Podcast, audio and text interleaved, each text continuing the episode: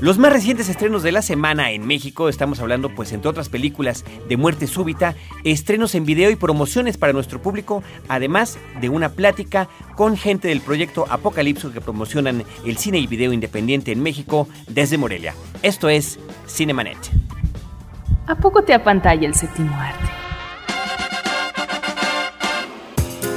Bienvenido a Cinemanet, la mejor dosis de imágenes auditivas para la apreciación cinematográfica. Las butacas están listas. Toma tu lugar y acompaña a Carlos del Río y Roberto Ortiz. Disfruta el cine con todos tus sentidos. Frecuencia cero, la otra radio. My noisy neighbors live just above me up in 13A. It's Jama A Day. The super say he gon' fix the heat for sure. I done heard it five times before. Three locks on every door. Cause some Pues muchísimas gracias por escucharnos, por descargarnos, por oírnos en línea. Este es el programa número 35 de Cinemanet. Yo soy Carlos del Río. Roberto Ortiz, ¿cómo te va? Pues muy contento porque además ya estamos nuevamente contigo después de tu experiencia en el eh, fútbol en el Mundial de Alemania. Pues eh, con la oportunidad de haber podido asistir por allá, ver un partido de México, disfrutar el ambiente, cosas que son, por supuesto, de otro programa, porque lo nuestro, Roberto, es el cine. Que por cierto, tenemos, además de los estrenos de la semana, los que consideramos más importantes, eh, ya que la semana pasada tuvimos, además creo que rompimos un récord al tener dos semanas seguidas los mismos invitados, pero en una plática y en una charla sabrosísima con Jorge Ávila y con Antonio Camarillo en un programa sobre la profecía y en otro programa sobre secuelas y remakes. Quienes no hayan tenido la oportunidad de escucharlo, la verdad que hasta nosotros los recomendamos porque eh, pues estos muchachos, Roberto, sin ningún problema podrían estar haciendo el podcast sin nosotros, ¿eh? Bueno, no sé. Un saludo a ellos, donde quieran que estén. Pues hoy retomamos la cartera comercial y además retomamos el asunto de las promociones en DVD. Esta eh, fórmula que permite que a través del apoyo de distribuidoras de películas podamos compartir, en este caso con el público de la Ciudad de México, ya que nosotros estamos aquí asentados y es aquí donde podemos entregar los regalos, películas de reciente estreno en este formato. Universal Pictures nos ha mandado varias películas, entre ellas se encuentra El Auto, una película que eh, pues eh, originalmente se adelantó a Christine en el asunto de un auto que cobra vida y cobra vidas en senderos de la carretera. Está también una película sobre Elvis Presley que se llama Elvis Camino a la Fama, en inglés es Elvis The Early Years, con Jonathan Rhys Myers, este actor que tuvo el protagónico en la excelente película de Woody Allen, La Provocación. Jonathan Rhys Myers hace el papel de Elvis Presley en Actor esta que se va cinta. perfilando muy bien. Sí, va muy bien, va muy bien. Además tuvo otro papel pequeño como parte del equipo de Misión Imposible 3 al lado de Tom Cruise. Y tenemos, yo creo que esta es la principal película y es la que vamos a regalar el día de hoy por parte de Universal Pictures, Orgullo y Prejuicio con Kira Knightley. Bueno, esta es una película que está basada en la obra de Jane Austen y que nos remite al siglo XIX, la época victoriana. Existe no solo el comentario agudo eh, sobre eh, las costumbres, el manejo de vida, y eh, esto nos está remitiendo obviamente a una familia empobrecida, digo, pero que tiene sus aspiraciones para que las hijas puedan casarse eh, con gente noble o que tiene una buena posición económica. Es una película que se maneja en tono de comedia, que creo eh, está manejando eh, la relación sentimental de una manera muy pertinente y sobre todo lo que es el elemento femenino, el personaje central de una joven que eh, tiene la posibilidad de eh, vincularse con un uh, hombre que tiene una posición económica relevante. Pero aquí lo interesante es, eh, como en el caso de su original literario, esta presencia femenina con sensibilidad, inteligencia, que se está, si no adelantando a su época, sí tiene una observancia eh, que deja de lado lo convencional y trata de superar los prejuicios precisamente para tener un manejo más libre en el destino del camino de la vida individual. Es una película que por otra parte tiene una fotografía brillante, Carlos. Tan solo anotemos el arranque de la película con un plano secuencia que desde el exterior, donde vemos la naturaleza, los árboles, nos lleva a un interior donde encontramos la familia y ya nos está describiendo eh, cuáles son los pormenores de la madre, los las hijas, etcétera. Y por otra parte, también otra escena fenomenal que es la de una fiesta donde encontramos eh, los uh, avatares sentimentales y emocionales que están viviendo los personajes. Esta eh, película basada en la novela de Jane Austen, que además ha sido llevada en otras ocasiones a, la pantalla grande y chica, inclusive ha habido versiones televisivas, pues está protagonizada, como habíamos dicho al principio, por Kira Knightley, esta otra estrella en ascenso, está bueno ahorita en la próxima a llegar su película de número 2 de los Piratas del Caribe y tiene por ahí también otra película que está disponible en DVD que se llama, si no me equivoco, Jugando con el Destino en español, Bendit Like Beckham, a propósito del fútbol, esta, esta que es Dóblate como Beckham, ¿no? Como este jugador internacional que metió un golazo ahora en el Mundial, impresionante, pero que sigue siendo una referencia, ¿no? Digo, de, alguna manera no podemos eh, separar ese asunto a veces del fútbol y el cine. Kira Knightley en esta película Orgullo y Prejuicio que nos trae Universal Pictures. Por parte de nuestros amigos de Warner Brothers, tenemos el anuncio de varios eh, programas de televisión, que esto también es importante comentarlo, Roberto, que son editados en DVD. Eh, de entrada hay dos que son de producidos por HBO, que bueno, realmente únicamente se pueden ver en televisión de paga y que el DVD nos brinda la oportunidad de verlo eh, de otra manera, si no se tiene, además, o si se quiere volver a ver, que son Carnival en su primera temporada, sobre este grupo eh, pues eh, de cirqueros que van recorriendo Estados Unidos y que bueno están rodeados de una aurea extrañísima. Está también la segunda temporada en DVD de Entourage, este, este programa de televisión sobre un joven actor muy famoso y cómo él integra a sus amigos cercanos para que estén con él en todas las pachangas y en esta gran vida que se puede dar pues como estrella de, la cinematografía. Y una edición de un programa de televisión muy antiguo, Kung Fu, que ya está en su tercera temporada en DVD, con David Carradine, que creo que es una referencia para mucha gente que amaba la televisión.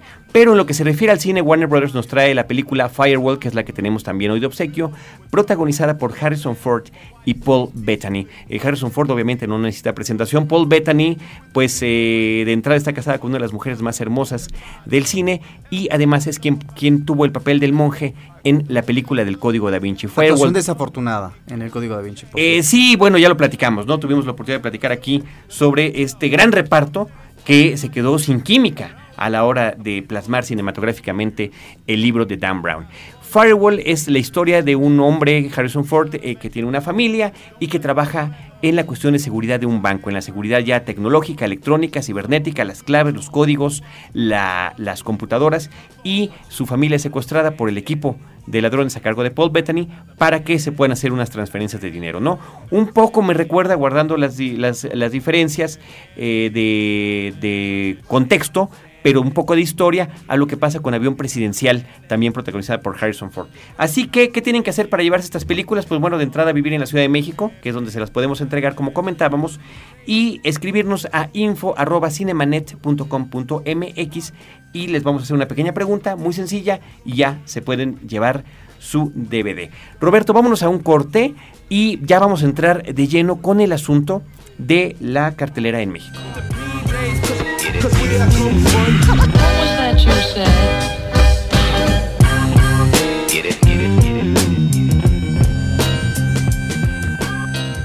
No te quedes fuera de foco. Cinemanet regresa en un instante. Buenos Aires, Jerusalén, Kabul, Islamabad, Bangkok, Yakarta, Beijing. Porque a través del conocimiento y la comprensión de los problemas de otros países, podemos encontrar la solución a los del nuestro. Atrévete a cruzar los límites, a romper barreras, a derribar obstáculos. Atrévete a ir más allá de las fronteras. www más allá de las fronteras.com. Una mirada al acontecer internacional. Frecuencia cero, la otra radio.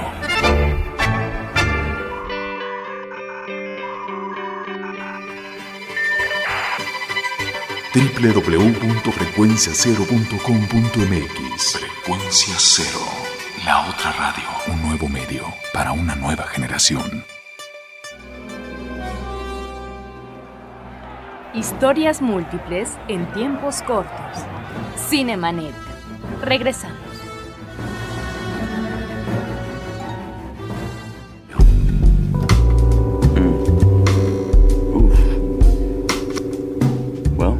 Ahora sí, Roberto, vámonos después de este asunto de las cuestiones de DVD a la cartelera. Tenemos, entre otras cosas, La historia del camello que llora, una producción entre Alemania y Mongolia. El título original está en alemán y diría algo así como Die Geschichte von Weinendem Kamel. Pues es una película que fue dirigida por una dupla, Carlos, una directora de Mongolia y un fotógrafo italiano. Hicieron, yo creo, magnífica mancuerna y es eh, un eh, documental en donde encontramos una familia que vive en medio del desierto de Gobi, al sur de Mongolia, y observamos su cotidianidad, esta sobrevivencia en clima extremo, en un lugar que no es eh, del todo generoso, y por supuesto lo que son sus herramientas fundamentales en términos de lo que va a ser su alimentación, su transporte, como son las ovejas en el caso de la producción de leche, la ordeña y también en el caso del transporte, los camellos.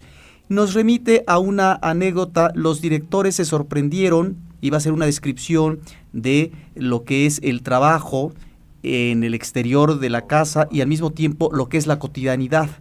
Eh, los niños cuando están jugando, se bañan, están comiendo.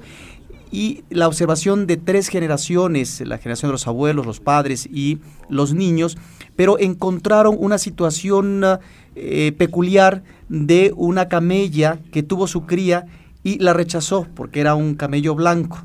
De tal manera que mandan a un lugar que está lejano y en donde ya ha permeado la modernidad a propósito de motos, televisiones, eh, parabólicas, bicicletas, etcétera, y traen a un músico de la escuela de música para que toque el violín y eh, la madre de uno de los niños de esta familia cante y de esa manera llore el camello y pueda a partir de ese momento emotivo excepcional eh, poder congeniar y adoptar nuevamente a esta cría que ha rechazado en principio. Es eh, un documental que estuvo nominado al Oscar, eh, Carlos, y debemos decir que es muy interesante porque encontramos, por un lado, esta tradición este manejo no solamente de la vida cotidiana en muchos años, sino al mismo tiempo las ceremonias y rituales grupales para que los espíritus, los buenos espíritus, puedan poder acompañar a las familias y la naturaleza sea benigna con ellos ante eh, situaciones a veces inhóspitas. Tiene momentos de gran belleza fotográficamente, son planos fijos, pero que realmente encontramos aquí elementos eh, muy interesantes de observación y en donde, tenemos que decirlo, sí, es un documental amable, por supuesto, los directores ponen a actuar a sus eh, protagonistas. En ese sentido, sería como una especie de docuficción. Es realmente un documental muy aceptable que recomendamos ampliamente. Encontramos ahí la presencia de un niño eh, realmente extraordinario, es intrépido, carismático, eh, que se lanza eh, para buscar al violinista montando un camello, que es el resumen de sus ancestros a propósito de la vida que se lleva ahí, pero que al mismo tiempo ya está en contacto esta nueva generación con la modernidad porque aspira a ver televisión en su casa, cosa que no había sucedido en décadas. Realmente un documental que habrá que ver y celebramos, Carlos, que en pantalla grande comencemos a ver documentales de nueva cuenta. No, estamos hablando de que últimamente, y aquí los hemos comentado en Cinemanet, ha habido muchísimos documentales que están llegando, independientemente de su corrida en circuitos eh, culturales, Cineteca Nacional, el festival tal o cual, pues están llegando a la cartera comercial y están siendo puestos a disposición de un mayor público. Y otra cuestión que quería yo comentar a propósito de esto, de la historia del camello que llora, que como tú comentabas, se tiene una historia original y al estar en el sitio se descubre otra, pues es muy común y es muy interesante que así suceda con los documentales. Me vino a la mente inmediatamente uno que se llama Retratando a la familia Friedman, que inicia como la, el documental que se le iba a hacer a un payaso eh, neoyorquino, pero cuando este hombre de ascendencia judía empieza a platicar con los eh, documentalistas, pues descubren que tiene una historia terrible en la que su padre fue acusado de pedofilia, eh, encarcelado y, bueno, estaba la controversia de si era o no esto cierto, ¿no? Entonces el documental se empieza a armar a partir de las grabaciones eh, y, eh, y, cine, perdón, y películas en Super 8 familiares, donde descubrimos no, y además nunca queda absolutamente claro si el señor fue o no culpable, creo que eh, finalmente muere. Pero vaya, eh, a eso es a lo que me refiero finalmente,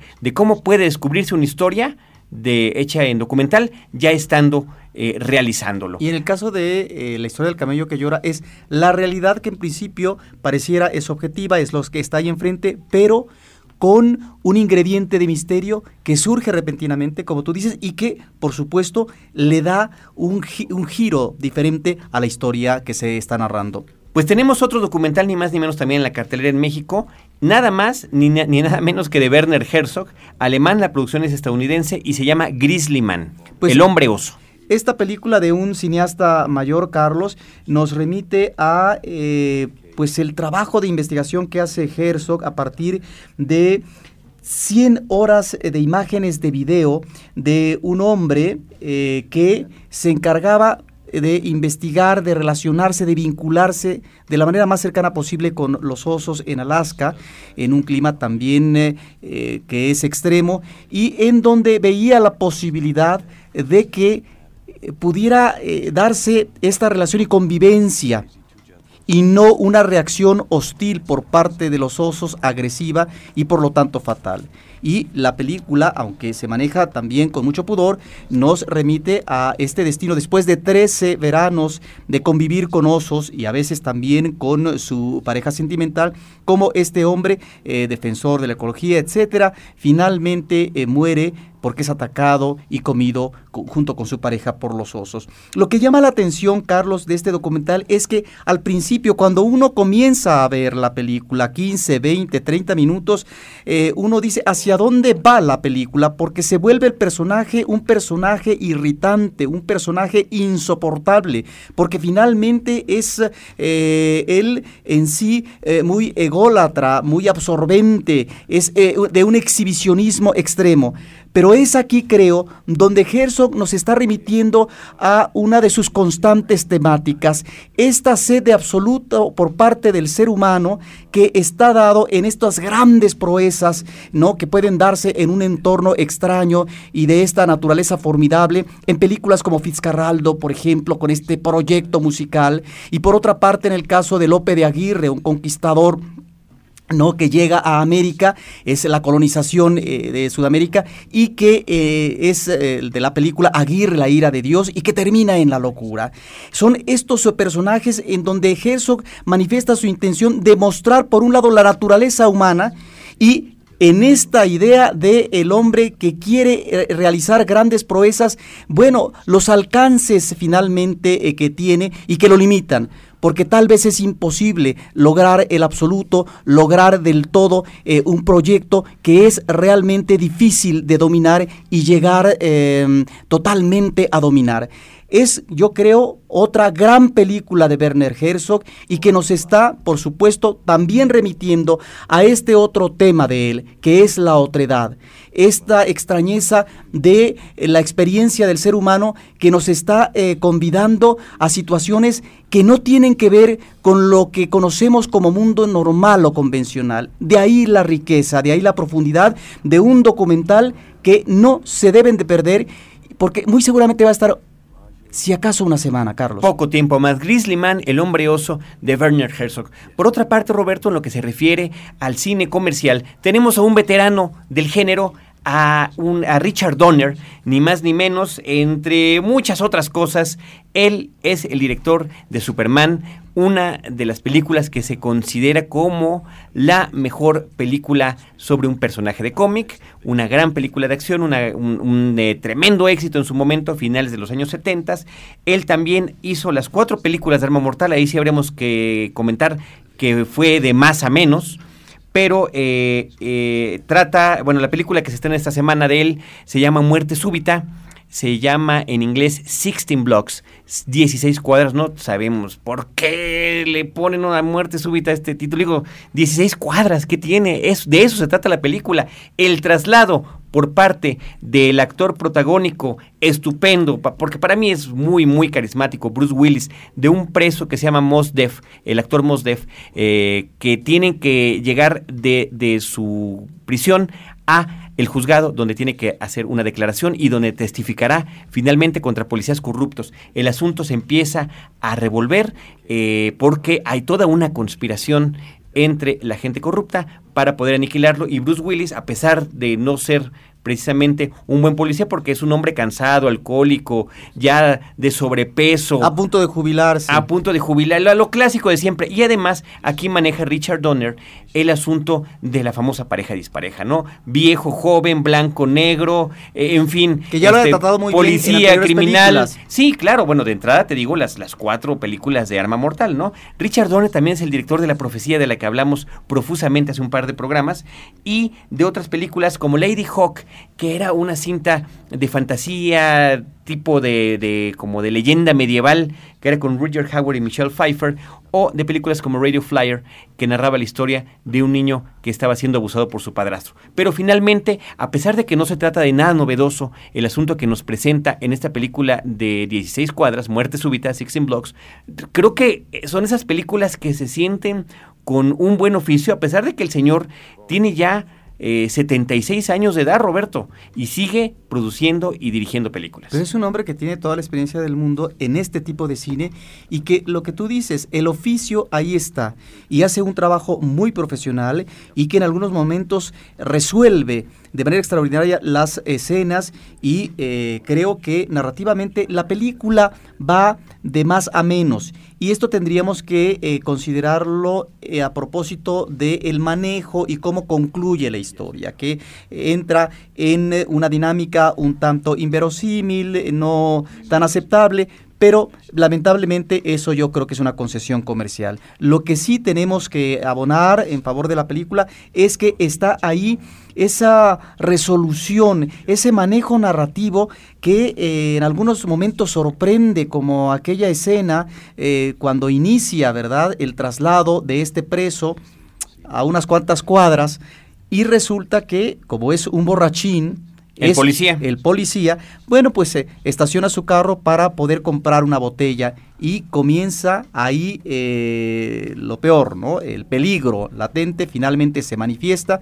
y esa escena donde él está en interior y eh, aparentemente el peligro él no lo percibe, bueno, no vamos a platicar más. Lo que sí es cierto es que ahí es donde encontramos estas magníficas escenas eh, que eh, nos tienen agarrados del suspenso y algunas otras más. Creo que el problema de la película es que va em, forzando esta relación de Bruce Willis con un ex compañero que tiene por supuesto un estatus superior y que llega a momentos que no resultan tan eh, interesantes. Sin embargo, está la mirada muy pertinente, yo creo, por parte del director a propósito del personaje y de los personajes en sí, sus características y cómo de una u otra manera, si quieren sobrevivir y llegar al final sanos y salvos, tienen que ponerse de acuerdo. Y hay que destacar la presencia de Mos Def, que tiene un personaje estupendo, este hombre de color afroamericano que interpreta al, al, eh, al reo. Pues bueno, es de estos reos este, que no pueden dejar de hablar en ningún momento, que están preguntando, platicando y que de repente empieza a ser molesto pero resulta que, bueno, e-, eventualmente podrán de alguna manera integrarse los dos. Y Bruce Willis, por su parte, bueno, pues que lo tenemos ya, sí, muy bien identificado con el asunto del policía en diferentes eh, versiones, porque puede ser el gran policía que lo logra todo o el policía que ya está eh, de capa caída o en sus últimas etapas. De entrada tiene otras dos películas muy recientes, Hostage, donde la trama era similar a la que platicábamos hace rato de la película de Firewall, ¿no? También le secuestran a su familia para poder permitir que se lleve a cabo un acto criminal.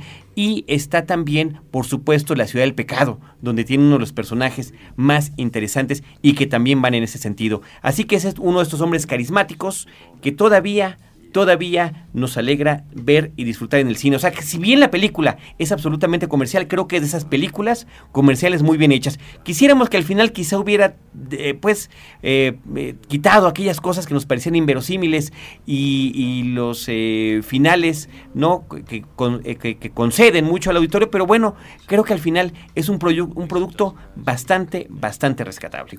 Pues ahí está Carlos para que el público la vea porque ya es una película que lleva dos semanas. De dos semanas en la cartelera aquí en México. Por otra parte, Carlos, tenemos que mencionar el eh, Festival eh, de Verano de la Filmoteca de la UNAM en su edición número 13, que se está proyectando en la Cineteca Nacional ya desde la semana pasada en la sala Julio Bracho del Centro Cultural Universitario y también en Cinépolis Universidad.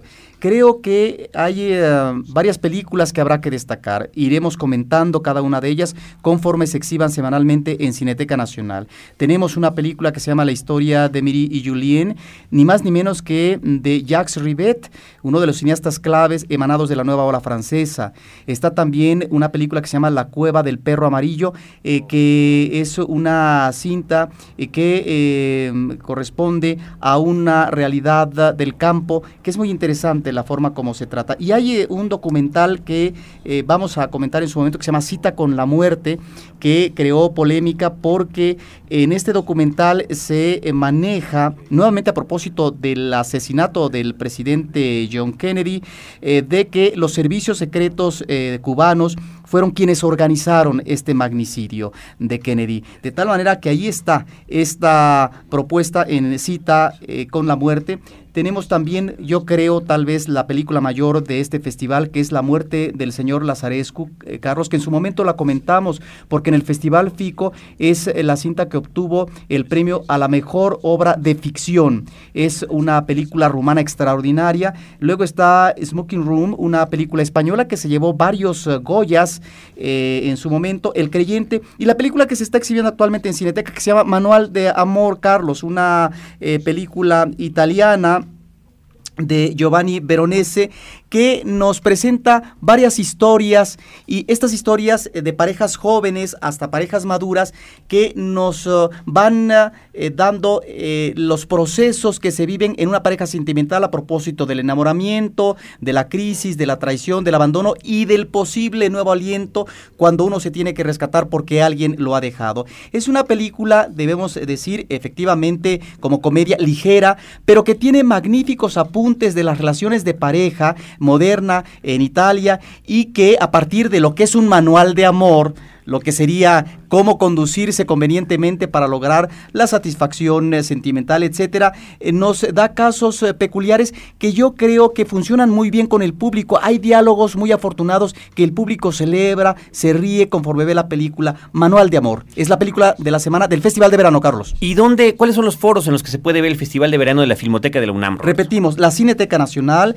la sala, la sala, perdón, Julio Bracho y por otra parte Cinépolis Universidad. Perfecto. Pues bueno, tenemos este también, como los DVDs de Warner Brothers por parte de Warner Brothers Firewall con Harrison Ford y Paul Bettany y por parte de Universal Pictures Orgullo y Prejuicio con Kira Knightley. Les recordamos que tenemos nuestro buzón de voz para que nos hablen de cualquier punto de la República Mexicana, 01800 087 2423, nuestra página de internet www.cinemanet.com.mx y que también nos pueden escuchar a través del programa de iTunes si en su buscador ponen la palabra Cinemanet o en otros sitios donde se compilan los podcasts en español, como por ejemplo Podsonoro. Continuamos. He goes fast, she goes slow, he goes left. Cinemanet regresa en un instante. Entérate de todo lo relacionado con la Copa del Mundo Alemania 2006. Patada y Gol es una nueva propuesta de frecuencia cero en la que encontrarás la información más importante del próximo Mundial. Las sedes, los jugadores, la opinión y la polémica son los principales elementos de este programa. A partir de esta semana, acompaña todos los miércoles a Daniel Cobos y Alfredo El Pollo Steines en su camino a Alemania. Porque en Frecuencia Cero también nos vamos al Mundial. Patada y gol www.patadaygol.com. Frecuencia Cero, la otra radio. Llama a nuestro correo de voz 2455 5099. Frecuencia Cero, la otra radio. Porque la radio se está quedando sin oyentes. Fin del flashback. Estamos de regreso.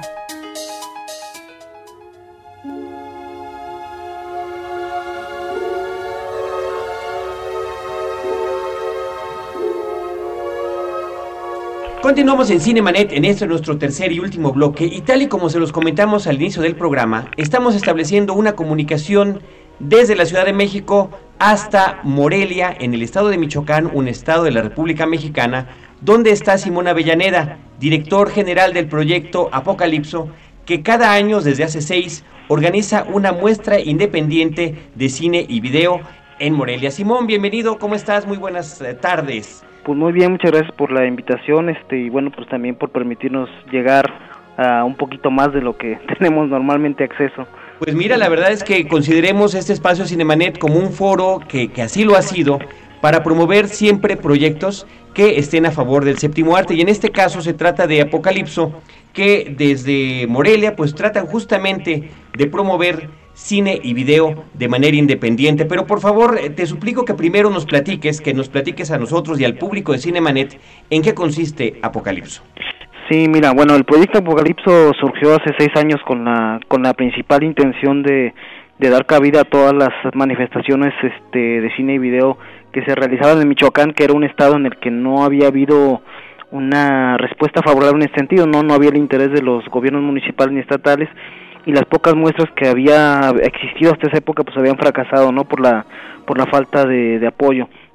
Nosotros empezamos a hacer este proyecto eh, con la intención de darle eh, principalmente empezar a trabajar con la gente de Michoacán que estaba gestando apenas eh, su primer grupo pues de realizadores y poco a poco ir este integrándonos con la gente de nacional no todo esto sabiendo que iba a ser pues un ejercicio y un aprendizaje y que podíamos hacer de Michoacán un buen punto de producción ya profesional no Ahora, eh, a la fecha, ya seis años después, eh, no solamente se trata de trabajos propios de Michoacán, ni de, ni de México como país, sino también de Latinoamérica e incluso eh, trabajos de otras partes del mundo como España que han llegado hasta ustedes. Sí, sí, mira, este, uno, particularmente uno de los pasos más importantes de, de Apocalipsis ha sido la muestra independiente, que ha sido el, el, medio a través del cual se han exhibido sus trabajos, ¿no?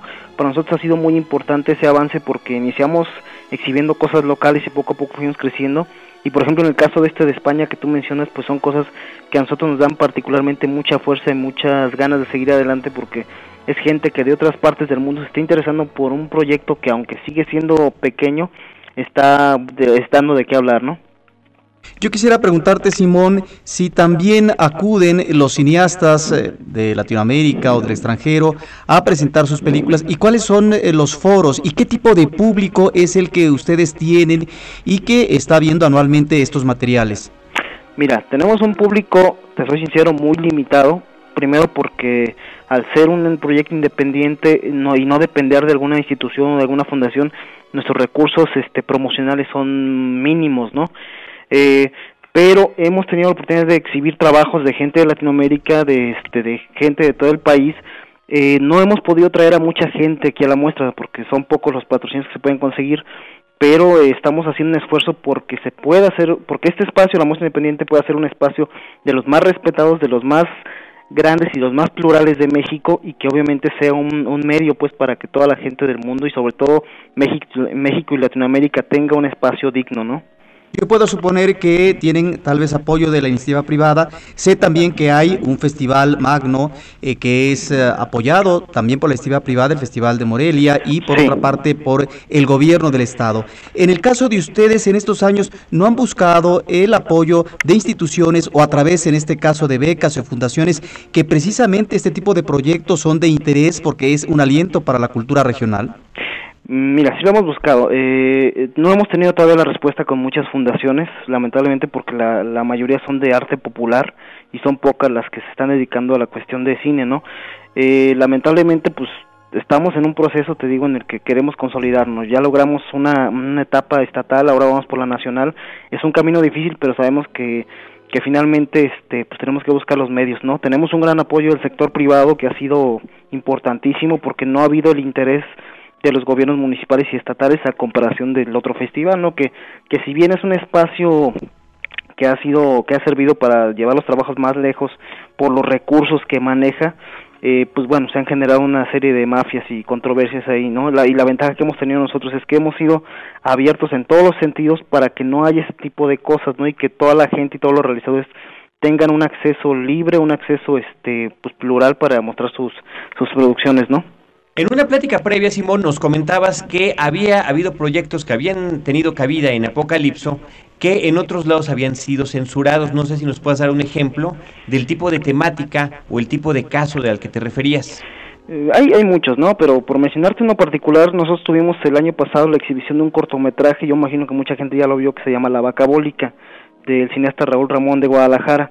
Eh, nosotros lo conocimos en un momento en el que él había terminado su cortometraje que hablaba sobre la carne con clembuterol en Guadalajara, a partir de un caso que había surgido, hicieron la, docuficción, la docuficción. Y bueno, Raúl Ramón tuvo muchos problemas, se le censuró en Guadalajara, anduvo todo un año buscando espacio.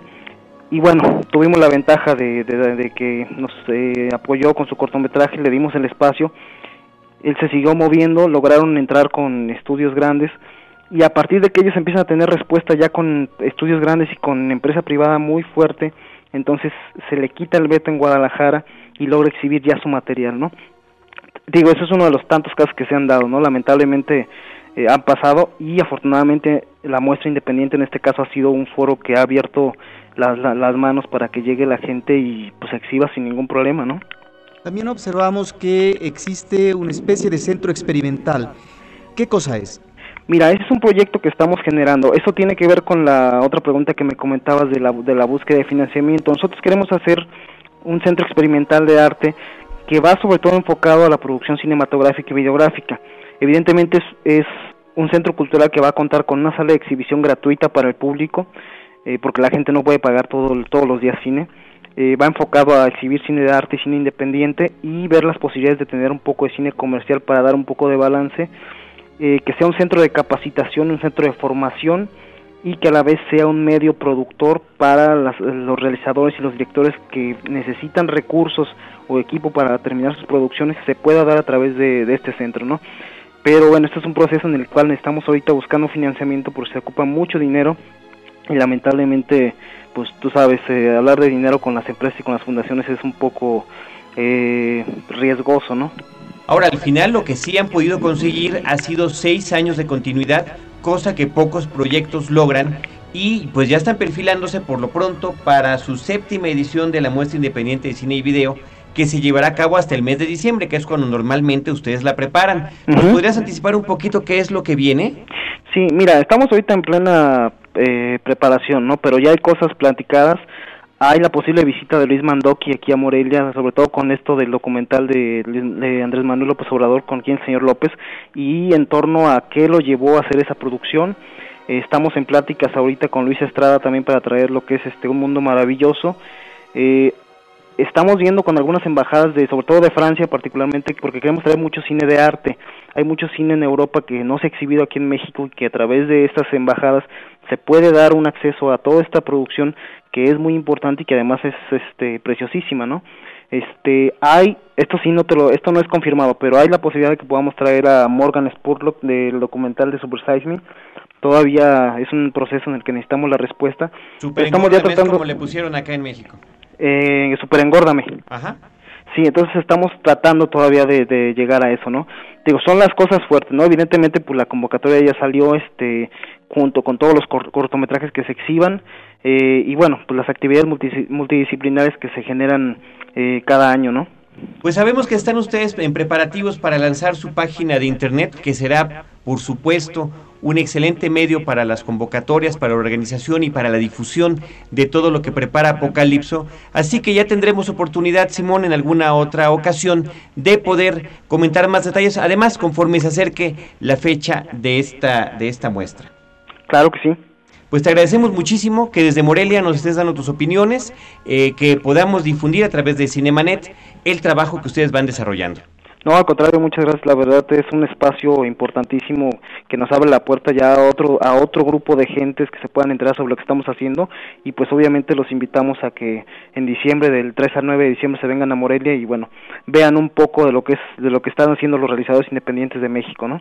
Pues vamos a publicar en nuestro blog de la semana, le informamos a nuestro público tu dirección de correo electrónico, si te Claro parece sí. bien, para que sea también un medio en el que se puedan comunicar contigo quienes estén interesados. Claro que sí, no te preocupes. Simón, muchísimas gracias. Cinemanet se despide en esta su edición número 35.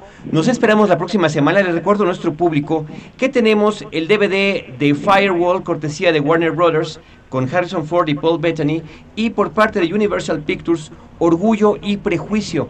Así que, eh, como siempre, nos tienen que escribir a info.cinemanet.com.mx para que lo puedan eh, pues recibir ahí les vamos a decir una pequeña dinámica que tienen que hacer y si están en la Ciudad de México se lo pueden llevar. Por lo pronto nos despedimos escuchando a Barry White. Can't get enough of your, of your love, babe. No puedo tener eh, tanto de tu amor, de alguna forma es esto. Que es como se despide también la película que comentamos de Richard Donner, 16 Blocks, que aquí en México se llamó Muerte Súbita. Desde Cinemanet les mandamos un gran saludo y gracias a todos por escucharnos. I've heard people say that too much of anything is not good for you, baby. But I don't know about. Many times as we've loved and we've shared love and made love, it doesn't seem to me like it's enough. It's just not enough, baby. It's just not enough. Oh, oh baby. Oh, baby. My darling, I can't get enough of your love, baby. Girl, I don't know, I don't know why. I can't get enough of your love, baby. Lord, some things I can't get used to no matter how I try. It's like the more you give, the more I want. And baby, that's no lie. Oh no, baby. Tell me, what can I say? What am I gonna do? How should I feel when everything is you? What kind of love is this that you're giving me? Is it in your kiss or just because you're sweet?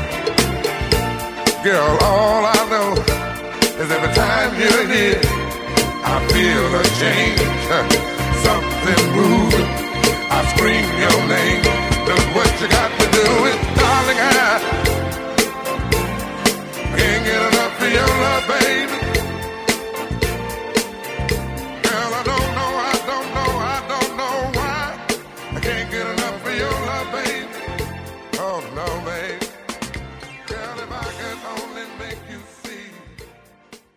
Los créditos ya están corriendo. Sigues en estado de shock. Cinemanet. Cada semana, un nuevo programa comentando las películas que sacuden tus emociones. Cinemanet. Solo en frecuencia cero. Frecuencia cero, la otra radio.